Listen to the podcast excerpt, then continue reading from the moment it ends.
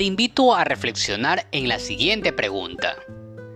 ¿Has identificado lo que quieres hacer para cumplir tu propósito? Hola, mi nombre es Jonathan Pineda y qué gusto estar nuevamente contigo compartiendo de este tu programa Trasciende.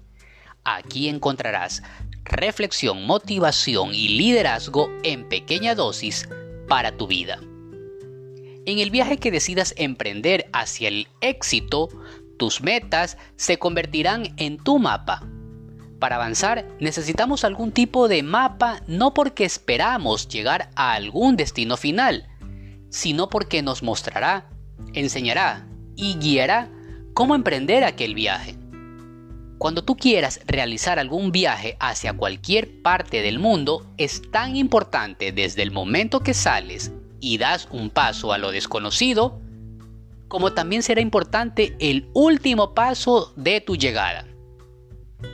De igual forma pasa en el viaje al éxito. Lo importante es avanzar constantemente hacia tu destino.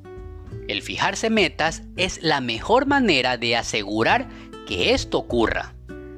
Cuando tú tienes un plan y sabes a dónde vas, podrás evitar la situación en la que se encontró hace muchos años atrás el juez de la Suprema Corte de Estados Unidos, el doctor Oliver Wendell Holmes.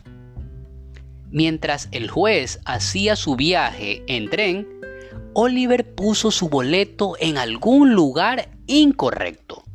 Lo buscó desesperado mientras el conductor del tren lo esperaba. Pasado un tiempo, finalmente el conductor le dijo a Oliver, Su señoría, si no encuentra el boleto, simplemente puede enviarlo luego cuando lo encuentre por correo a la estación del tren. Lo conocemos y confiamos en usted. A lo que el juez respondió, no estoy tan preocupado por entregarle mi boleto. Solo quiero saber para dónde voy. Recuerda, el tener metas hará que se encargue de cualquier tipo de problema, porque hacen posible que usted y yo siempre sepamos hacia dónde vamos. Con ellas serás capaz de cumplir tu propósito en la vida y vivir tus sueños. Gracias por escuchar y compartir de este podcast ha sido un gusto haberte acompañado el día de hoy.